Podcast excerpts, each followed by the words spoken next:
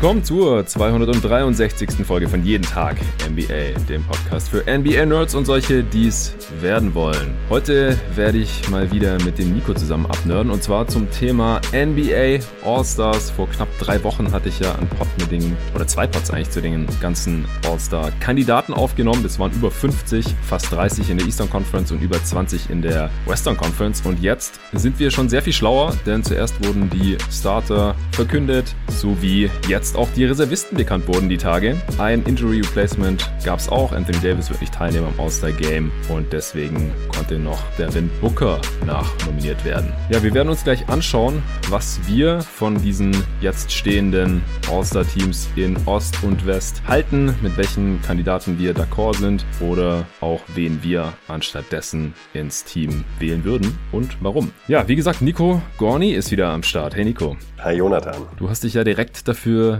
gemeldet, dass du den Pod mit mir aufnehmen möchtest, nachdem ich angekündigt hatte, dass ich sobald die All-Stars feststehen, nochmal hier einen Pod dazu aufnehmen werde, beziehungsweise zwei. Es wird auch wieder ein Zweiteiler werden hier. Erstens, weil es nach wie vor genug Kandidaten gibt in beiden Conferences. Ich glaube, wir besprechen heute keine 50 Spiele, aber es werden bestimmt genug, dass wir zwei Parts füllen können. Und zum anderen wird der Pod mit Torben verschoben. Ursprünglich war die Rookie Watch Teil 2 oder Rookie Watch Update, wie auch immer, für morgen Samstag geplant und das mussten wir jetzt aber auf nächste Woche verschieben. Ist nicht weiter tragisch. Also gibt's jetzt hier einfach zwei Parts übers Wochenende zu den All-Stars. Und dann äh, gibt's ja direkt wieder zwei Parts von uns beiden, nämlich zu den ganzen Awards, die in dieser Liga so vergeben werden, plus noch ein paar weitere, die wir uns ausgedacht haben hier bei Jeden Tag NBA. Und in der nächsten Folge werden wir dann äh, außer die Western Conference All-Stars auch noch die All-NBA-Teams kurz besprechen. Da haben wir dann eh schon über alle Kandidaten gesprochen, denn alle, die ins All-NBA-Team kommen, sind normalerweise auch All-Stars. Deswegen werden wir das dann auch noch kurz rausfeuern, sodass ihr dann nach den jetzt anstehenden vier Folgen sehr, sehr gut im Bilde sein dürftet, welche Spieler diese Saison besonders gut sind, welche All-Stars sind oder sein sollten, wer ins All-NBA-Team kommen sollte, stand jetzt, wer MVP wird oder für irgendeinen der anderen Awards in Frage kommt. Heute fangen wir an mit den Eastern Conference All-Stars. Äh, Nico, erstmal vorweg, wieso hattest du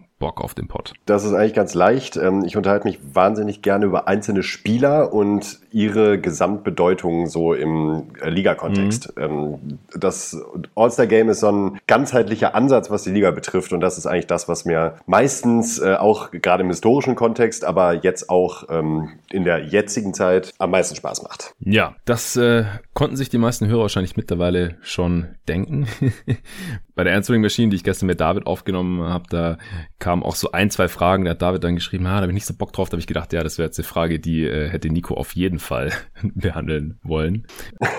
ja, deswegen, äh, wir steigen dann auch direkt ein. Sponsor gibt's heute keinen. Shoutouts gibt's dann in der nächsten Folge wieder. Und wie gesagt, heute dreht sich alles um die Eastern Conference. Ich habe ja vor drei Wochen schon mal so erklärt, wie die All-Star-Teams äh, zustande kommen und habe dann halt auch die verschiedensten Cases gemacht für die ganzen Kandidaten ich werde auch gleich nochmal was dazu sagen. Ich habe das auch alles nochmal ein bisschen überdacht. Man hat jetzt auch diverse All-Star-Diskussionen mitbekommen über die letzten zwei, drei Wochen. Ich habe natürlich auch andere Pods gehört, Artikel gelesen, äh, Twitter-Diskussionen auch verfolgt und geführt und ich habe jetzt eigentlich eine relativ gute Definition für mich gefunden, was meine All-Stars angeht, aber mich würde natürlich auch erstmal deine Definition interessieren. Äh, das machen wir hier bei jeden Tag NBA ganz gerne, dass wir immer erstmal festlegen, wie definieren wir jetzt das, was wir gleich besprechen, diskutieren, analysieren, wie auch immer.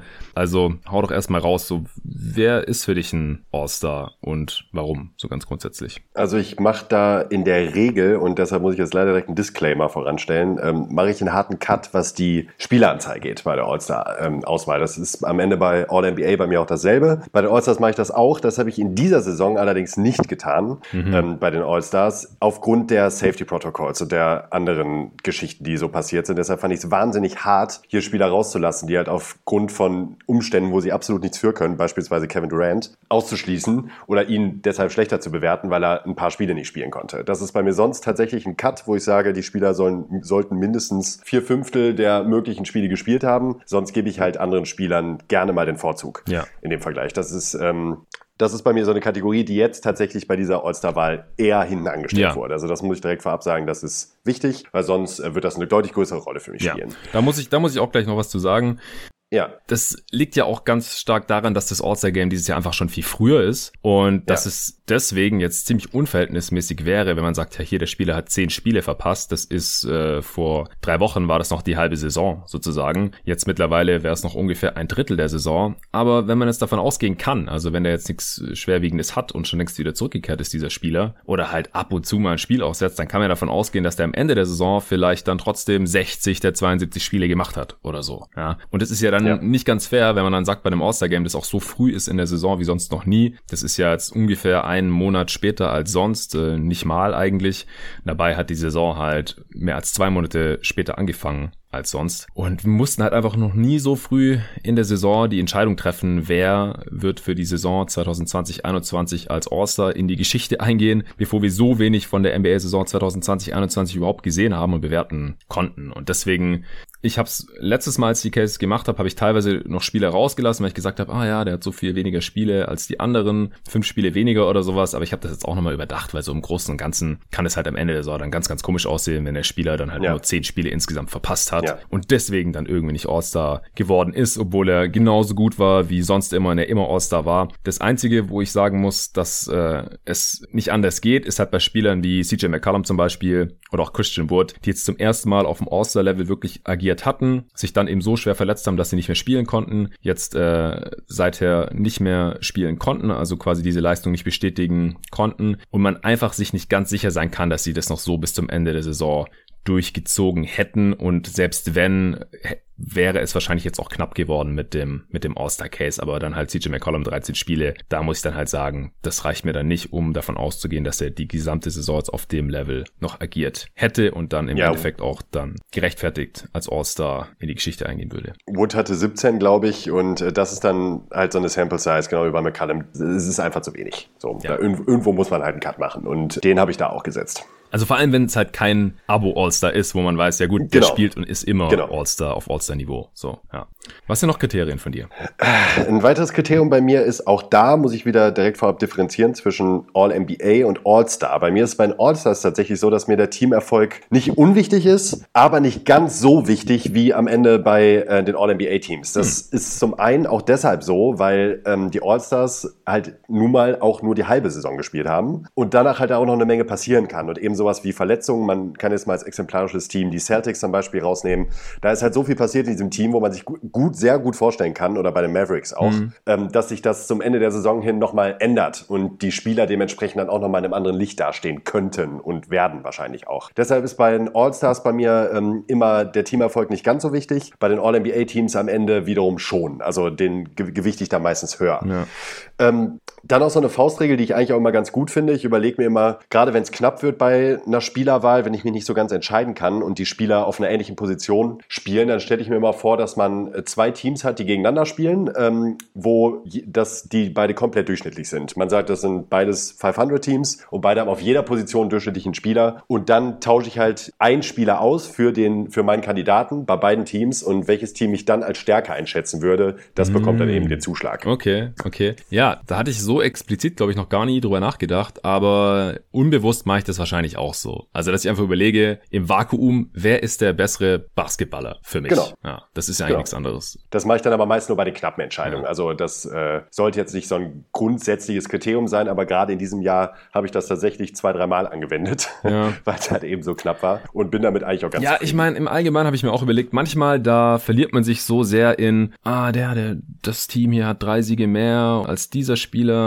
Team ist eigentlich ein bisschen besser, aber warte mal, wenn er auf dem Feld steht, dann performt das Team eigentlich schlechter, als wenn der da drauf ist und der macht aber drei Punkte mehr, ah, der andere ist dafür ein bisschen effizienter, aber dafür der 1,5 Assists mehr und so und dann denke ich mal, hey, stopp, warte mal, wer ist eigentlich der bessere Spieler von diesen beiden Dudes? Da ist so viel Haarspalterei dabei. Teilweise denke ich mir genau das. Ja. Denke ich mir auch teilweise, ey, chill mal, wer ist denn überhaupt der bessere Spieler? Come on, so schwer kann es nicht sein. Genau. Und das All-Star-Game, also ich habe mich auch heute nochmal gefragt, was ist das All-Star-Game eigentlich? Eigentlich ist es doch ein Spiel der besten Spieler der Liga. Ja, man sagt immer, ja, es ist ein Show-Event und es ist was für die Fans und so. Aber ja, die Fans wollen, dass da die besten Spieler der Liga gegeneinander spielen.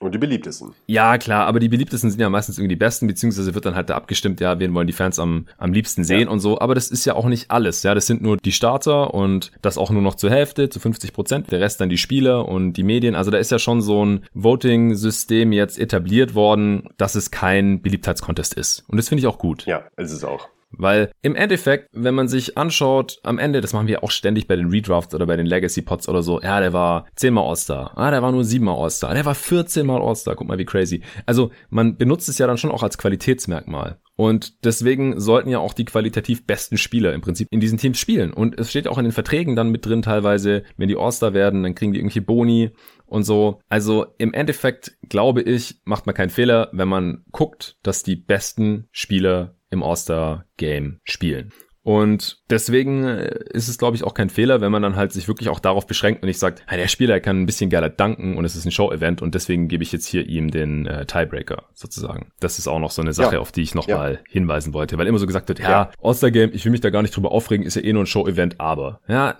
Klar, es ist irgendwie ein Show-Event, weil es halt im Endeffekt auf die restliche Saison, aufs Ergebnis oder auf den Champ oder so keine Auswirkungen hat. Aber im Endeffekt sollen da ja doch die besten Spieler der Liga vertreten sein. Das darf man, glaube ich, jetzt nicht vergessen oder irgendwie runterspielen. Nee, sehe ich absolut genauso, ja. Hast du noch irgendwas, worauf du achtest?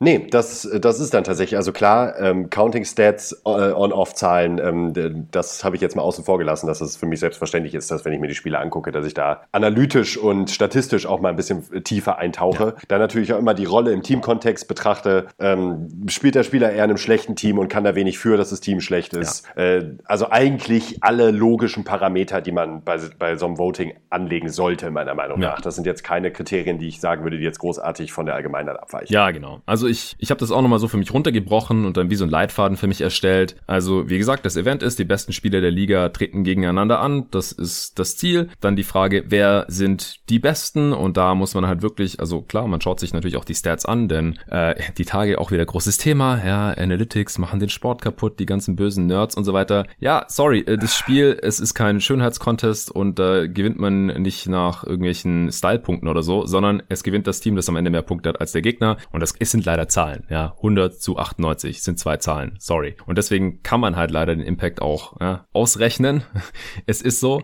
Und deswegen macht es natürlich auch einen großen Unterschied, ob jemand für 10 Punkte 10 Würfe braucht oder nur 8. Das ist so. Kann man nicht wegdiskutieren. Tut mir echt leid. Und deswegen gucken wir uns das jetzt hier auch natürlich an. Aber bei den individuellen Stats, da muss man dieses Jahr wirklich aufpassen. Es gibt halt so viele Spieler, die krass abliefern. Also per Game und dann auch noch effizient, dass ähm, das allein noch kein Argument ist, wenn man sagt, ja, es hat noch nie ein Spieler die Kombination aus Per Game Stats und äh, Effizienz aufgelegt, der kein All-Star geworden ist. Deswegen muss dieser Spieler All-Star werden. Dafür gibt es dieses Jahr einfach nicht genügend All-Star-Spots. Ja. Es gibt halt nur 2x12 und dieses Jahr noch ein Injury Replacement, also 25. Und wenn es dann halt 50 Kandidaten gibt oder so wie äh, Dan Feldman in seinem Artikel herausgearbeitet hat, sogar 77 Spieler, die eine Kombination an individuellen Stats auflegen, mit denen vorher in der Liga-Geschichte jeder All-Star geworden wäre. 77, 77, 77. Ich dachte schon, ich hätte ja. mit 51 Kandidaten hier letztes Mal ein bisschen übertrieben, aber es gibt tatsächlich 77 Spieler, die einen statistischen Case haben, All-Star zu werden, diese Saison. Ja. Also wenn man sieht, hier, äh, Spieler XY, der hat so und so viele Punkte pro Spiel und so ein True Shooting und davor ist jeder Spieler All-Star geworden, der das aufgelegt hat, ist fast schon so ein bisschen für die Tonne, leider, oder zumindest kein eigenständiges Argument. Wir sind jetzt halt gerade in einer Ära in der NBA, die offensivlastiger ist. Es gibt mehr Platz für die Spieler, die Rollenspieler haben mehr Skills als früher und die Defenses werden dadurch gestretched. Es gibt mehr Punkte, äh, höhere Quoten und so und deswegen können halt die Stars auch krassere Zahlen auflegen als vor 20, 30 Jahren. Und die Pace ist hoch wie seit den 70ern nicht Genau, mehr. und die Pace ist extrem hoch und deswegen gibt es einfach mehr Possessions pro Spiel und ja.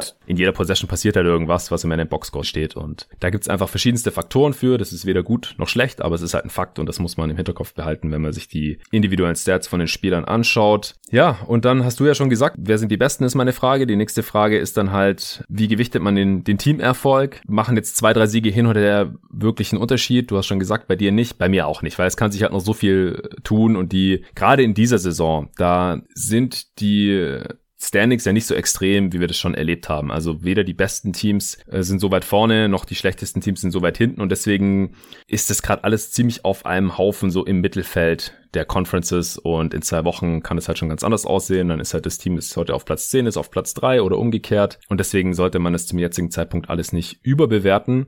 Aber klar, wenn man jetzt irgendwie in einem der schlechtesten Teams in der Conference drinsteht, dann kann man sich schon fragen, wie gut ist dieser Spieler wirklich oder hat er jetzt wirklich so viel Impact, positiven Impact auf sein Team? Und das kann man sich ja dann auch nochmal anschauen, ja, wie performt das Team mit diesem Spieler auf dem Feld? Ist der in einem guten Team und das Team performt noch besser, wenn er auf dem Feld ist, dann ist alles super. Ist er in einem guten Team und das Team performt aber genauso gut, wenn der Spieler unten ist oder performt sogar ein bisschen besser, wenn der Spieler nicht drauf ist, aber wenn das Team trotzdem gut ist, dann ist es für mich noch kein K.O.-Kriterium. Denn unterm Strich ist der Teamerfolg da. Es kann sein, dass so gestaggert wird, wie bei Mitchell zum Beispiel, dass er halt mehr mit Bankspielern zusammen spielen muss und Gobert und Conley spielen eher zusammen und dann töten die halt die gegnerischen Bench-Line-Ups und deswegen hat Mitchell einen negativen Plus-Minus-Wert oder irgend sowas. Das ist jetzt für mich noch kein K.O.-Kriterium. Kritisch wird's nur, wenn das Team nicht so gut ist. Und dann ist das Team, wenn der Spieler drauf ist, sogar noch schlechter, als wenn er sitzt. Dann wird's langsam wirklich kritisch, da noch einen guten Case für zu machen, dass das Team schlecht ist, weil die Mitspieler so schlecht sind oder irgendwie sowas. Das gibt's auch, klar. Manche Teams sind einfach mies, weil sie total abstinken, wenn der Star nicht auf dem Parkett ist, aber wenn er drauf ist, dann performen sie ganz gut. Das sollte man natürlich auch nicht zu sehr abstrafen. Also da äh, gibt's auch kein Schwarz und Weiß da gibt's verschiedene Graustufen. Das muss man sich dann auch genauer anschauen dann halt überlegen, wie bewerte ich das jetzt und ja, was ist dann meine Schlussfolgerung daraus, wie gut dieser Spieler ist und ist er dann für mich dieses Jahr ein All-Star oder halt eher nicht.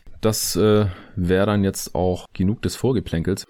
Ich würde sagen, wir hangeln uns entlang. Wir fangen an vielleicht eher mit den unkontroverseren Kandidaten, wo ich mir nicht vorstellen kann, dass du das jetzt schrecklich anders siehst. Vielleicht erstmal die All-Star Starter. Im Osten im Frontcourt sind das Joel Embiid, Giannis Antetokounmpo, Kevin Durant und im Backcourt Kyrie Irving und Bradley Beal. Mit wem von diesen fünf hast du jetzt gar kein Problem und welche hättest du jetzt vielleicht nicht unbedingt als Starter gesehen? Oder vielleicht auch gar nicht als All-Stars? Oh, ja, ja, ist alles möglich heutzutage. also ich muss immer dazu möglich. sagen, ich hatte Kyrie Irving auch vor drei Wochen natürlich als All-Star-Kandidat, aber ja. ich hatte ihn noch nicht drin, weil er zu dem Zeitpunkt halt auch durch Eigenverschulden einen Großteil der Spiele verpasst hatte. Also da hatte ich dann halt auch schon gesagt, also wenn er jetzt kein weiteres Spiel verpasst, dann wird er drin sein und wird vielleicht zum All-Star-Starter auch gewählt und so ist letztendlich auch gekommen, was völlig okay ist aus meiner Sicht. Dann lass uns doch direkt mal mit Kyrie Irving anfangen. Ja. Irving ist der Spieler, wo ich ganz ehrlich sagen muss, ich finde okay, dass er startet. Ähm, ich habe jetzt auch da eben den Cut aufgrund seiner verpassten Spiele eben nicht gemacht. Aus, äh, die, die Gründe haben wir vorangestellt. Die sind eindeutig. Ähm, es gibt ein, zwei andere Kandidaten, die ich in seinem Spot sehen könnte. Allerdings finde ich Irving offensiv so brillant diese Saison bisher, die er spielt. Brillant, ein anderes Wort fällt mir dafür tatsächlich nicht ein. Er füllt seine Rolle nicht nur mit Bravour aus, sondern wirklich grandios. Dann fand ich sehr beeindruckend äh, die Zahl, wenn die Nets spielen mit Kyrie auf dem Feld und James Harden auf der Bank, stehen sie in 854 Possessions bei plus 12,2. Mhm. Das ist das 96. Percentile. Ähm, umgekehrt mit Irving auf der Bank und Harden auf dem Feld Feld in 656 Possessions nur bei plus 5,5. Hm. Und ähm, ja, das ist jetzt eine Zahl und da spielen natürlich noch einige andere Faktoren mit rein. Trotzdem war das für mich am Ende nochmal so ein Gradmesser, wo ich dachte, okay, die Leute, die halt schreien, ja, Harden ist der viel bessere Basketballer als Irving, würde ich grundsätzlich unterschreiben. Also ähm, wenn man mich jetzt heute fragt, ich möchte eine Franchise starten, nämlich auf jeden Fall James Harden ja. und nicht Kyrie Irving. Wenn, man, wenn wir uns aber auf diese Saison beschränken, bin ich mir nicht so sicher, dass Harden garantiert ein besseres Jahr spielt. Und deshalb finde ich Irving nicht zwingend kontrovers in der Starting Five. Und da würde mich mal interessieren, wie du das siehst. Also ich hatte ja vor zweieinhalb Wochen Harden als Starter und würde da auch bei bleiben. Weil Harden wird halt auch so gestaggert, dass der viel mit der Bank spielt oder der hat jetzt auch einige Spiele ja. den Laden komplett alleine schmeißen müssen ohne die beiden und macht das nach wie vor sehr, sehr gut, weil die Rolle kennt er ja auch schon aus seinen Houston Rockets Tagen und gleichzeitig spielt er trotzdem eine seiner besten Saisons überhaupt. Vielleicht, ja, vielleicht die beste ist vielleicht krass, weil der Typ hat einfach schon, was hat er gemacht? 36 Punkte pro Spiel. Bei einer krassen Effizienz äh, und äh, in einem 67 Siegeteam gespielt in, in Houston und so mit Chris Paul. Aber er legt halt gerade auch 25, 8 und 11,4 Assists pro Spiel auf, was ein Career High ist und die Liga anführt. Also er zeigt halt auch einfach nochmal, was er für ein krasser Playmaker gerade ist. Und 25 Punkte pro Spiel ist zwar über 10 weniger, als er schon gemacht hat als Topscorer der Liga, aber das ist auch nicht nix. Und er ist halt so effizient wie noch nie zuvor. Und das ist einfach eine, eine richtig heftige Combo und ich mag es einfach, dass er so shiften kann zwischen, ich bin der Topscorer meines Teams, wenn Irving und Durant gar nicht spielen oder wenn nicht auf dem Feld sind und ich bediene aber auch alle anderen und leite halt so die beste Offense aller Zeiten, so ungefähr. Also da muss man auch mal aufpassen. Klar, ist es vielleicht gerade die effizienteste Offense aller Zeiten, aber relativ zum Ligaschnitt ist es, glaube ich, nicht die beste Offense aller Zeiten. Also das waren die Mavs letztes Jahr auch bei weitem mhm. nicht, da waren die irgendwie ja. Platz irgendwas 30. Aber es ist einfach eine sehr, sehr, sehr starke Offense und Harden ist so der, der die am ehesten noch dirigiert von den dreien. Klar, Irving spielt auch eine seiner besten Saisons, auch die effizienteste, was bei so einem effizienten Scorer wie Irving auch nicht zu verachten ist. Aber ich halte Harden äh, nach wie vor für den kompletteren Spieler, was er auch zeigt. Und deswegen äh, würde ich ihn auch noch eher als verdienten Starter sehen. Ich finde es aber, wie gesagt, jetzt auch okay, dass Irving All-Star geworden ist und auch, dass er startet. Ja, dann sind, das sehen wir dann sehr ähnlich. Äh, genau wie ich gesagt habe, ich, meiner Meinung nach ist auch Harden klar der bessere Basketballer. Ich kann halt nur verstehen, wenn man sagt, dass man in dieser Saison bisher Irving in bestimmten Situationen noch vorziehen würde. Also bis zu diesem Zeitpunkt jetzt. Ne? Das sind jetzt halt auch gerade mal 30 Spiele gewesen. Ja. Es ist auch wahnsinnig eng beieinander. Du hast es kurz angeschnitten. Äh, auch Kyrie Irving hat in dieser Saison halt ein 123er Offensivrating und 62% True Shooting. Das ist halt aller Ehren wert bei dem Volumen, das er auflegt, bei fast 28 Punkten im Schnitt. Ja. Äh, das ist halt auch krass. Es ist wirklich einfach krass, was eigentlich direkt mal wieder zeigt, was in dieser Saison alles abgeht. ähm, wenn man über zwei solche Spieler überhaupt diskutieren muss, ob davon beide in die, äh, in die Starterrolle kommen oder nicht. Das zeigt ja eigentlich nur, was da sonst gerade noch so rumläuft. Ja, auf jeden Fall. Ja, was hältst du denn von, also sind wir uns im Frontcourt einig, dass das so passt? Ja, ja. also da muss ich kein, müsste ich tatsächlich kein Wort zu ja, verlieren. Das denke ich mir. Was hältst du von Bradley Beal als Starter? Ich habe bei Biel auch wirklich lange überlegt, lange, lange überlegt. Und er ist in einer ziemlich misslichen Situation. Ähm, das erklärt auch so ein bisschen äh, teils seine nicht ganz so super aussehenden Advanced Stats. Äh, die Lineups, in denen er spielen muss, sind halt wirklich überhaupt nicht förderlich. Er wird ja teilweise sogar gedouble oder triple teamed ähm, in den äh, Spielsituationen, in denen er sich wiederfindet und ist halt trotzdem noch sehr effizient, also überdurchschnittlich effizient und legt halt fast drei, 33 Punkte pro Spiel auf. Ähm, defensiv, ja, problematisch, auf jeden Fall. Fall. Ähm, ich fände okay, wenn man Harden und Irving in die äh, Starterrolle nimmt. Zwei Nets, beziehungsweise drei Nets wären es dann als Starter. Das ist auch schon ziemlich heftig. Aber ich bin tatsächlich bei Biel geblieben. Also ich finde den Case okay für Biel als Starter. Ja, ich finde es auch okay. Da ist halt auch die, die Frage, man kann den Case halt relativ einfach machen. Wenn äh, er jetzt irgendwie neben einem der beiden Guards und Durant zocken würde, dann wäre er natürlich effizienter und wahrscheinlich auch hätte er dann mehr Körner für die Defense und so. Und er ist ja trotzdem effizient. Das ist genau, es, es reicht so, noch Also er ist trotzdem effizient. Nicht auf diesem perversen Level, aber effizient. Ja, das reicht locker noch aus. Äh, was gut für ihn ist, die Wizards haben jetzt auch mal ein paar Spiele noch gewonnen. Ja, also klar, es, es liegt nicht an ihm in Anführungsstrichen, aber als ich es mir vor drei Wochen angeschaut habe, da waren tatsächlich die Wizards im Schnitt noch ein bisschen besser ohne ihn auf dem Feld, was dann halt schon wieder ein bisschen blöd aussieht. Mittlerweile äh, hat sich das aber komplett gedreht und äh, laut Clean the Glass sind die Wizards tatsächlich fünf Punkte besser mit ihm, mit Bradley Beal auf dem Feld, als ohne ihn, was auch zu erwarten ist eigentlich. Die Sample Size ist einfach mittlerweile größer und äh, dann kann man den Werten auch schon ein bisschen mehr vertrauen. Wie gesagt, da können immer irgendwelche komischen Sachen passieren und ich will es auch nicht überbewerten, aber ich gucke es mir auf jeden Fall immer noch an. Gerade wenn jemand in einem Kackteam spielt. So ist das Team wenigstens gut, wenn der Typ auf dem Feld ist und das ist mittlerweile jetzt auch der Fall und wie gesagt, es kommen auch mal ein paar Spiele gewinnen. Äh, individuell, statistisch gesehen, hat Beal jetzt im Februar ein bisschen abgebaut, macht in Anführungsstrichen nur noch 30 Punkte pro Spiel, 5 Rebounds, 5 Assists. Äh, Im Januar hat er 37 Punkte pro Spiel gemacht bei einem 118 Offensivrating. Also Klar. trifft seine Dreier jetzt im Februar gerade nicht mehr ganz so gut, 33 Prozent und sowas. Aber es, das reicht alles noch, dass ich auch d'accord bin mit dem Starting-Spot von Bradley Beal. Ja, und dass die Wizards ziemlich kacke sind, äh, um ihn herum schlecht zusammengestellt sind, da kann er aber nichts für. Genau, ja. Ich hatte vor drei Wochen noch einen anderen Spieler als Starter im Backcourt. Kannst du dich erinnern, wer das ist? Oder kannst du dir denken? Das ist dann wahrscheinlich Jalen Brown. Nee, aber dann kommen wir nachher dazu. Jalen Brown ist ja All-Star geworden, genauso sein Teamkollege Jason Tatum. Die äh, hätte ich auch beide als All-Stars. Du auch, oder? Ja. Also ich denke, da ja. braucht man auch gar nicht groß weiter drüber sprechen. Ja, waren für mich auch beide Logs. Ja, sind beides Logs, äh, genauso wie Durant, ja. Giannis, Embiid, äh, Harden, Beal, und auch Irving. Ich würde sagen, das sind alles All-Star-Locks bisher gewesen, über die ja. wir gesprochen haben. Brown und Tatum sind nicht der Grund, wieso die Celtics bisher nur ungefähr die Hälfte ihrer Spiele gewonnen haben. Es äh, liegt quasi an allen anderen, beziehungsweise auch daran, dass Tatum selbst mit äh, einer Covid-Erkrankung einige Spiele verpasst hat und auch laut eigener Aussage immer noch nicht wieder ganz fit ist, aber er liefert trotzdem weiterhin ab, weil letztes Jahr auch schon All-Star und äh, Brown hat nochmal einen Riesenschritt nach vorne gemacht, hatte ich auch schon vor ein paar Wochen drüber gesprochen. Willst du noch irgendwas zu den beiden sagen, zu den Celtics? Nee, muss ich nicht. Nicht. Okay, ganz klare Sache eigentlich. Ja, ansonsten kann ich ja noch kurz sagen, wer noch All-Star geworden ist in die Eastern Conference. Ben Simmons, Julius Randle, Zach Levine und Nikola Vucevic. Das sind die zwölf All-Stars in der Eastern Conference. Wie viele von denen hättest du jetzt auch noch mit drin? Das Problem ist, jetzt wird es aufgenommen. Das heißt, ich kann mich jetzt nachher nicht mehr drum rumdrucksen. Mhm. Aber ich hätte von den dreien, äh, den vieren, sorry, mhm. den vieren hätte ich selber auch noch genommen, äh, Zach Levine. Mhm. Und bei den letzten dreien, nö. Also weder Randall, Simmons noch Vucevic habe ich bei mir stehen. Ja, also man kann einen Case für alle vier machen, im Prinzip. Auf jeden Fall. Auf jeden also Fall. ich will jetzt auch gar nicht wirklich den Case gegen einen von den Vieren machen. Nein, ich auch Aber nicht. ich habe keinen von ich den Vieren. Ich habe keinen von den Vieren bei mir drin, im Endeffekt. Keinen von den Vieren sogar, ja. ja. Also okay. ich finde es ein bisschen wild, was da passiert ist im Osten. Wenn es jetzt einer oder zwei von den beiden geworden wären, völlig okay. Wie gesagt, man kann auch den Case ja. für alle vier machen. Aber ja. ich habe einfach noch vier andere Spieler, die ich vor diesen vier sehen würde, stand jetzt. Ja, ich äh, drei.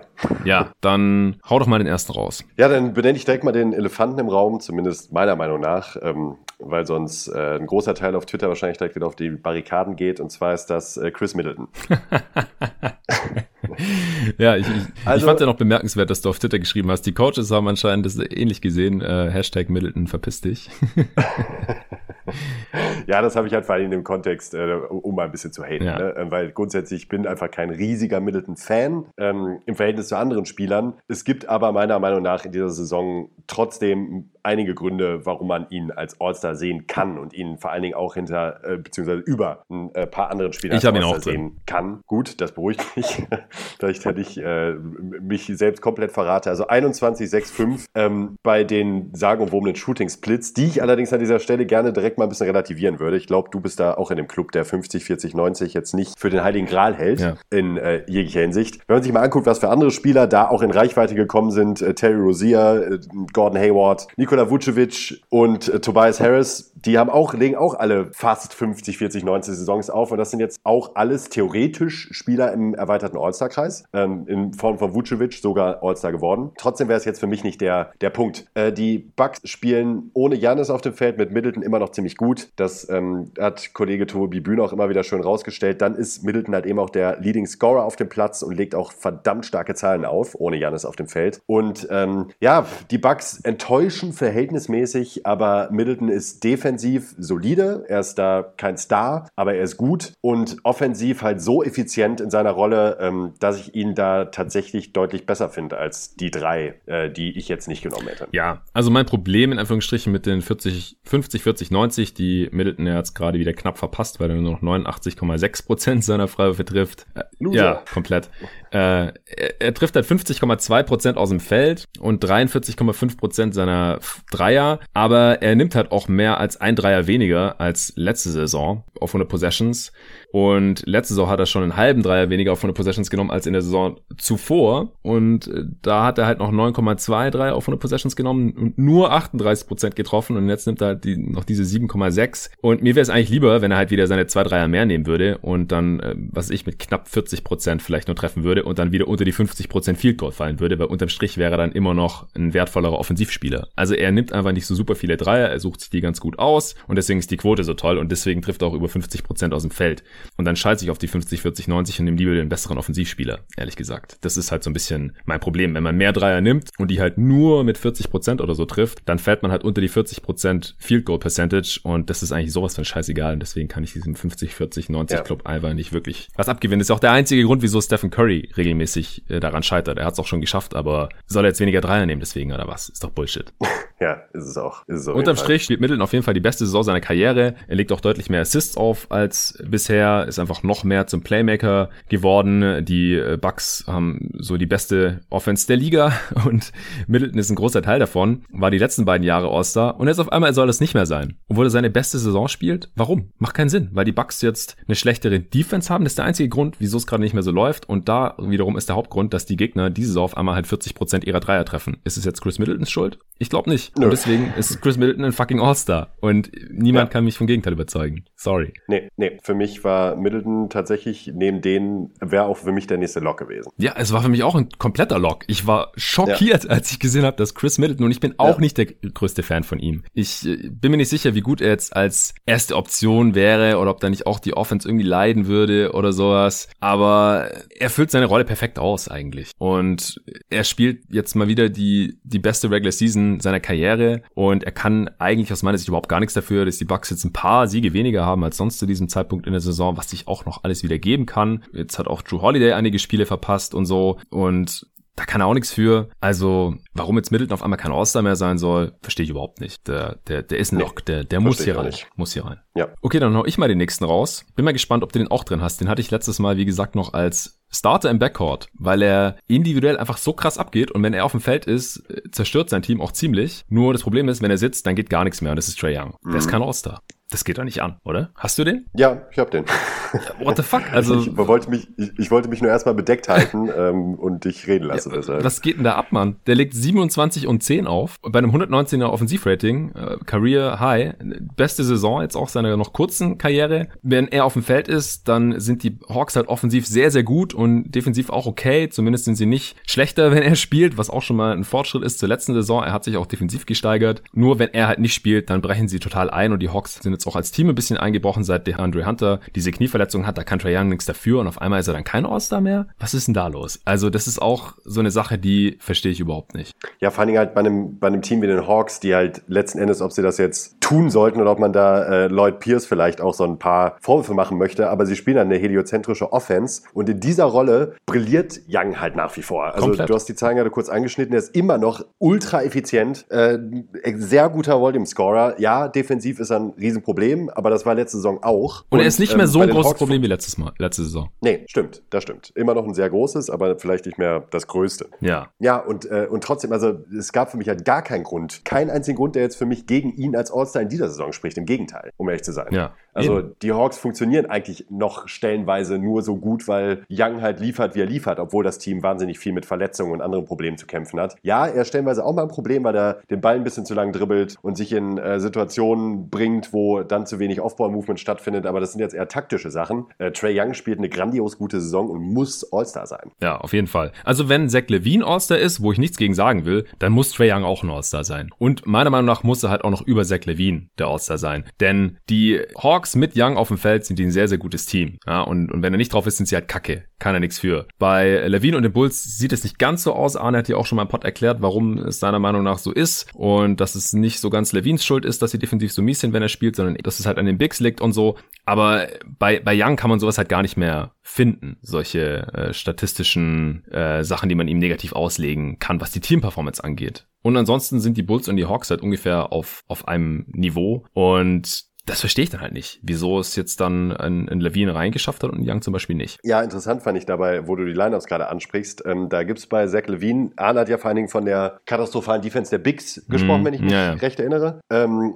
ich weiß gar nicht mehr, wo ich es aufgeschnappt habe, aber ich habe es mir halt nochmal angesehen. Und zwar sind die Bulls, wenn Zach Levine auf dem Feld steht und Kobe White nicht ja. auf dem Feld steht. Das habe ich vorhin auch angeschaut. auch bei plus 10,8 in immerhin 700 Possessions. Also Levine hat sich auf jeden Fall stark verbessert als Verteidiger, macht immer noch Fehler, aber ich glaube nicht, dass das der Punkt ist, wo ich sagen würde, das ähm, macht ihn schlechter als Trey Young beispielsweise. Nee, nee, wollte ich auch nicht sagen. Ich wollte damit nur sagen, dass ich, wenn ich schon halt diesen äh, Spielertyp Typ, sag ich mal, also einen äh, effizient scorenden Guard, der auch mhm. für andere kreiert, hier mit reinnehme, dann nehme ich halt lieber Young, weil sein Playmaking halt noch, noch auf einem ganz anderen Niveau ist als das von ja. Zach Levine. Und als Scorer Absolut. sind sie halt ja ähnlich effizient. Levine ist gerade krass effizient, aber das ist halt auch das Ding. Bei Young haben wir halt schon gesehen, es ist halt wer er ist. Das war er letzte Saison auch schon und da war er All-Star und bei Levine sehen wir das gerade zum ersten Mal und jetzt gerade mal nur über 30 Spiele. Ja. Da bin ich halt noch ein bisschen skeptischer, ob das nicht noch ein bisschen zur Mitte zurückregressiert bis zum Ende der Saison. Dann könnte das halt irgendwie komisch aussehen, wenn wir uns in zwei, drei Jahren oder in zehn Jahren nochmal die Saison 2020, 2021 anschauen und sehen, ah, da war Levine ja. auf einmal All-Star und Trey Young nicht und danach war Young jede Saison All-Star und Levine nie wieder oder so. Könnte ja auch sein. Noch ist mir das einfach ein bisschen zu dünn. Wie gesagt, ich will kein Case gegen Levine machen, aber halt auch über Vucevic zum Beispiel. Ja, also come on. Also Trey Young ist doch besser als Nikola Vucevic. Es tut mir echt leid. Ist auch, ist auch, ist auch. Das war tatsächlich auch so ein Punkt, wo ich ähm,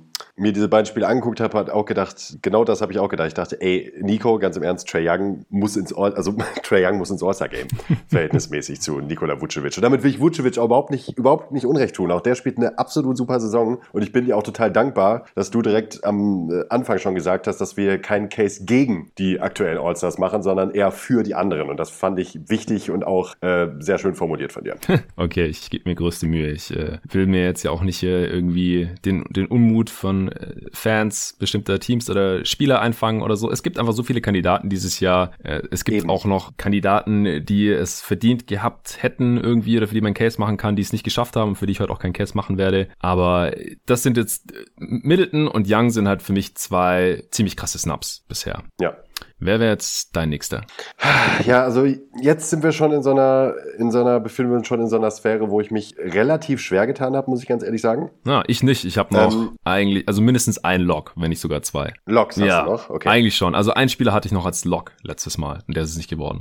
Also ich habe mir mal so im Vergleich Spieler wie Julius Randle, ähm, Sabonis, Vucevic angeguckt, die ja zu, also jetzt, man kann sie nicht super gut vergleichen, aber sie erfüllen halt so grob eine ähnliche Rolle in ihrem mhm. Team. Und ähm, dann ist mein Auge nochmal auf Bam Adebayo Das gefallen. ist er, das ist mein Lock. Und den habe ich dann eben auch gewählt. Ja, sehr gut.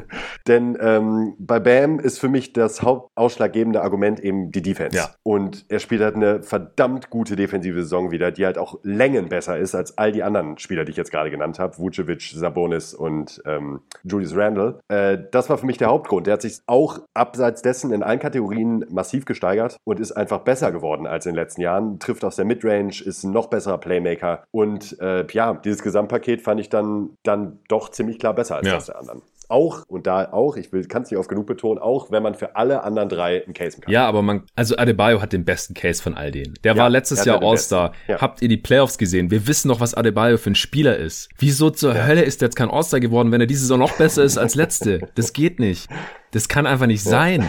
121er Offensivrating, 20, 10 und 6, das ist gerade schon gesagt. 64% True Shooting und dann noch diese Defense. Was ist jetzt die Begründung, wieso ein Bam kein All-Star mehr sein soll? Weil die Heat... Ja, Julius Randle spielt in New York. Ja, komm. Äh, weil die Heat jetzt ein paar Spiele am Anfang der Saison verloren haben, weil der halbe Kader verletzt ist oder, oder Covid hatte. Da kann, kann er nichts für. Also es ist für mich quasi ein Skandal, dass Adebayo kein, kein All-Star geworden ist. Ich find's echt krass. Finde ich echt krass. Ja, also bei den dreien bin ich auch gerade beruhigt beruhigt, dass wir uns hier einig sind bei äh, Young, Middleton und äh, Bam. Das, äh, ja, äh, mir fällt da verhältnismäßig auch nichts ja. ein. Und es ist ja noch nicht mal so, als wäre wegen ihm jetzt wahnsinnig laut geschrien worden, Überhaupt so in den Medien nicht. oder in dem, was man mitbekommen ja, hat. Weil, weil die Leute einfach nur im Kopf haben, ja, die Heats sind dieses Jahr irgendwie kacke. Aber genau. sie spielen besser, wenn ja. Adebayo drauf ist. Und er ist ein besserer Spieler als letztes Jahr, wo die Heat in die Finals gekommen sind, auch weil Adebayo so krass war. Also, da, da würde ich dich auch nochmal gerne fragen, inwiefern lässt du die, inwiefern spielt die Playoff-Performance für dich noch eine Rolle?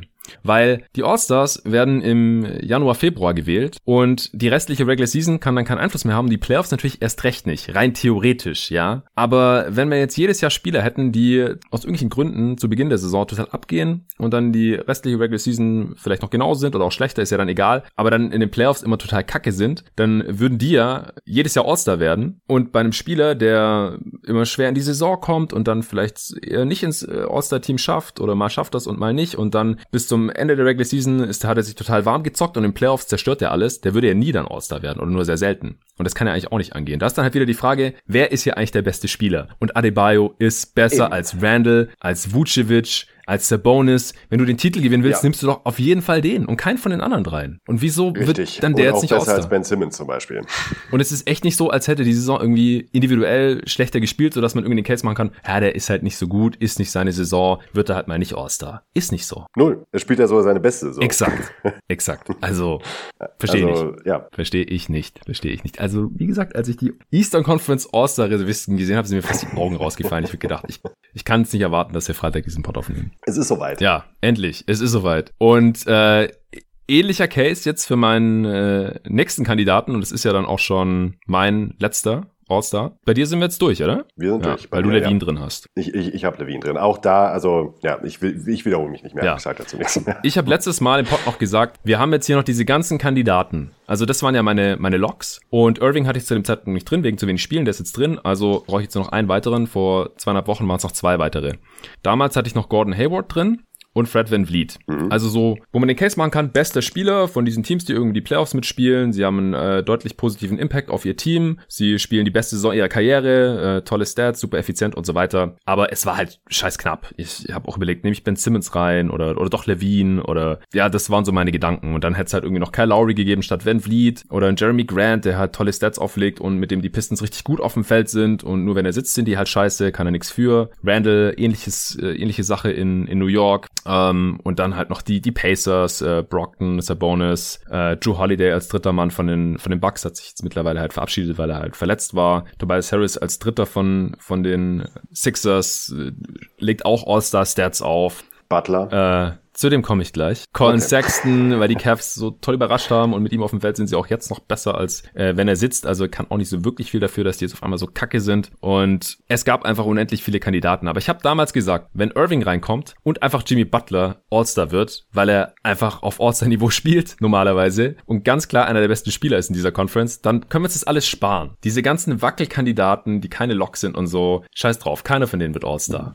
Pech gehabt. Und ich bin jetzt eigentlich soweit. Jimmy Butler ist wieder da, hat 20 Spiele gemacht, legt 20, 8 und 8 auf bei einem Offensivrating von 120. Die äh, 8 Rebounds und 8 Assists knapp im Schnitt sind Career Highs. Wir wissen, wer Jimmy Butler ist. Und ich sehe es eigentlich nicht ein, den jetzt nicht zu wählen, nur weil er hier am Anfang der Saison Covid hatte. Pech, kann er nichts für. 10 Spiele verpasst. Vielleicht hat er am Ende der Saison 62 Spiele statt 72. Äh, na und? Und dann sieht es einfach kacke aus. Äh, Gerade auch in Anbetracht dessen, wir wissen, wer Jimmy Butler ist. Wir wissen, wie der gespielt hat in den letzten Playoffs. Der ist jetzt nicht schlechter geworden, der spielt besser als letzte Saison. Warum ist der kein All-Star? Also ich mache jetzt nicht dir den Vorwurf, aber das ist mein Case. Ja, kann ich absolut nachvollziehen. Bei mir ist halt ziemlich, er ist halt wirklich gurkig in die Saison gestartet. Ja, ähm, der, der Ausfall danach Covid-bedingt, da kann nichts für. Ähm, aber hat halt diese, ich, ich habe es nochmal nachgeguckt, einmal vier Punkte, zwei Punkte. Ähm, das war halt krass. Also die Heats sind schlecht gestartet, ja, die haben in den Finals gespielt und da spielt auch alles mit rein. Ähm, ich bin dann letzten Endes aber eigentlich auch immer ein Freund davon, äh, eher die Spieler zu nehmen, wie du es gerade gesagt hast, die halt die, die sich bewiesen haben und wo man jetzt bei Butler ja gerade aufgrund der letzten Spiele und nicht nur der letzten zwei, drei Spiele, sondern da kommen wir auch langsam wieder auf eine ordentliche Sample Size, ja. sieht, dass es nach wie vor der Jimmy Butler, der Jimmy Butler Nummer ist. Er trifft halt keinen Dreier, genau wie letztes Jahr. Das war letztes Jahr auch egal. Das war auch in den Playoffs egal. Ähm, also ich verstehe den Case dazu zu 100 Prozent. Äh, Levine habe ich ein, tatsächlich hauptsächlich genommen und da war ich wahrscheinlich auch nicht ganz so ähm, konsistent in, mein, in, in, meinem Voting, weil ich finde, ich wollte es ihm mal geben. Hm. Weil, weil, weil, dieser Spieler für mich etwas verkörpert. Das wurde bei Twitter, glaube ich, auch mal angesprochen in den letzten Tagen. Ähm, er ist bei mir halt immer unfassbar schlecht weggekommen als Spieler und es hat mich immer total genervt, wenn Leute meinen, oh, Zach Levine ist so ein guter Scorer und äh, eigentlich kann er so viel, so gut. Ich mir immer nur dachte, er, come on, der ist nicht effizient und ist eine absolute Katastrophe in der Defense und der ist halt dieser Spieler, der halt, der das tatsächlich gedreht hat in ja, diesem Jahr, ja, zumindest ja. bis jetzt. Und ähm, ich dachte, ich will ihm diese Ehre mal erweisen und ihn deshalb, also natürlich ist es absolut scheißegal, ob sich äh, Nico Corny aus Essen überlegt, Zach Levine die Ehre zu erweisen. Das wird Zach Levine äh, herzlich wenig jucken, aber da ging es mir tatsächlich so meine Wahrnehmung und dass mir wichtig war, dass ich mich mal davon überzeuge, dass sich Meinungen auch ändern können und habe ihm deshalb den Vorzug gegeben. Butler war dann bei mir an nächster Position und auch immer noch vor allen anderen drei Kandidaten, die jetzt rausgefallen sind, namentlich Vucevic, äh, Simmons und Randall. Ja, ja, wie gesagt, Young oder Levine von mir aus geschenkt. Ich verstehe es auch, wenn man jetzt Levine über Butler irgendwie nimmt, wenn man jetzt halt irgendwie schwerer gewichtet, wer jetzt diese Saison bisher wie viele Minuten gespielt hat oder sowas. Aber das haben wir ja am Anfang festgelegt, das sollte es nicht sein. Bei Butler weiß ich einfach, dass er auf jeden Fall auf diesem Niveau zocken kann. Bei Levine bin ich mir da noch nicht so ganz sicher, weil er einfach so viel besser ist als die letzten Saisons. Das ist schon sehr, sehr krass. Das will ich ihm auch überhaupt nicht absprechen. Wenn er das halten kann, dann wird er auch ein verdienter All-Star gewesen sein am Ende der Saison. Und Butler jetzt im Februar 13 Spiele, 20 Punkte, fast 9 Rebounds, ja, 9 Assists ja. im Schnitt, 122er Offensivrating. Er trifft seine Dreier, 7 von 20, ist kleiner Sample Size, aber davor hat er halt 0 von 9 getroffen. In irgendeinem Pot hier hatte ich mal gesagt, Butler hat noch keinen Dreier diese Saison getroffen. Das ist jetzt auch nicht mehr so. Er trifft seine Freiwürfe, er zieht unendlich viele Freiwürfe. Er hat in diesem Monat schon 100 Freiwürfe getroffen. 100 von 118. Jimmy Butler ist besser als Zach Levine, immer noch. Es tut mir leid, deswegen ist er für mich awesome. Ja, er ist der beste Basketballer, da, da würde ich auch mitgehen, ja. Ja, und es kann sein, dass er hier nochmal noch ein Spiel aussetzt, aber wenn er am Ende 55 oder 60 Spiele gemacht hat von 72, dann ist es doch affig, wenn er deswegen kein All-Star geworden ist. Ja, das stimmt. Schön Hast du jetzt noch irgendwie eine Reihenfolge der Spieler, die jetzt hier gesnappt werden von uns? Nee, ich habe es ich hab's dann tatsächlich gelassen. Also ähm, es gibt halt eben ein paar Kandidaten, äh, die man, für die man alle Cases machen kann und ich habe dann irgendwann ja. aufgehört, für mich selbst zu versuchen, äh, für je, jetzt den Case zu machen, warum ist er dann jetzt an Nummer 14 und nicht an Nummer 13 mhm. und er an Nummer 16 und nicht an Nummer 14. Ähm, Van Vliet wäre bei mir jetzt tatsächlich ein sehr enger Kandidat noch gewesen okay. für die Gesamtauswahl. Der hat den Cut knapp verpasst, aber ab dann geht es bei mir los, dass ich sage, ähm, mach deinen Case und ich bin zufrieden damit, mehr oder weniger. ja, ja, Van Vliet äh, jetzt im Februar ist auch sein bester Monat und ich hatte, wie gesagt, vor zweieinhalb Wochen schon mal den Case für ihn gemacht. Er hat jetzt 22 und 7 rausgehauen bei einem 118er Offensivrating und er äh, war davor schon sehr, sehr gut unterwegs und ist wahrscheinlich der beste Raptor diese Saison bisher. Ja, würde ich sagen. Ja. Äh, Aus Siakam kommt langsam wieder ins Rollen, Ja, ja, kann sein, dass am Ende der Saison Siakam ihn wieder überholt hat, vor allem weil er halt die sehr viel wichtigere defensive Rolle hat als Van Vliet. Ja. Da kann er einfach durch seinen kurzen Körper nicht allzu viel Einfluss nehmen, das ist klar. Ja. Von den Spielern, die tatsächlich All-Stars geworden sind jetzt, also Levine wäre wär ganz klar der Nächste hier. Wie gesagt, ich bin niemandem böse, der ihn jetzt hier drin hat in, äh, und auch dir nicht böse, weil du ihn drin hast. Danke. Ja, dann kommt Ben Simmons für mich. Dann, mhm. äh, der spielt auch eine solide Saison, äh, sehr, sehr geile Defense, keine Frage. Ähm, offensiv ist er einfach nicht immer aggressiv und ein bisschen unkonstant und Offball immer noch ein Problem, aber er ist trotzdem spielt halt auf einem Niveau, wo man sagen kann, das ist All-Star würdig, definitiv, aber es gibt jetzt hier halt zwölf Dudes, die ich vor ihm sehen würde, oder 13. Äh, dann würde für mich Randall kommen und dann Vucevic von denen. Also Vucevic, ey, die Magic sind einfach kacke und die spielen noch schlechter, wenn Vucevic auf dem Feld ist. Muss nicht seine Schuld sein. Äh, wenn er nicht drauf wäre, dann wären sie wahrscheinlich noch schlechter in der Zeit. Das ist keine Frage, aber sie sind einfach richtig kacke und dann, dann, dann will ich da kein All-Star-Case machen. Also auf individuelle Ebene vielleicht schon. Das ist vielleicht seine beste individuelle Saison, aber auf was den Teamerfolg angeht, also weder in den Standings noch in den On-Off-Werten bildet sich da halt irgendwas ab, wo ich sage, ja, der, der muss da rein. Und deswegen frage ich mich echt, was der da verloren hat, ehrlich gesagt, weil dann kannst du auch für Bonus den Case machen oder so. Ja, voll. Ja, oder für Jeremy Grant, ja, abgesehen davon. Gordon Hayward hätte es aus meiner Sicht auch immer noch verdient. Also es gibt einfach so viele Kandidaten dieses Jahr in beiden Conferences. Lowry. Im Osten natürlich auch. Ja, gut, dann würde ich sagen, sind wir durch jetzt mit der Eastern Conference. In der nächsten Folge gibt's die Western Conference und am Ende zur Krönung auch noch kurz unsere aktuellen All-NBA Teams. Danke dir, Nico. Danke an alle fürs Zuhören und bis morgen.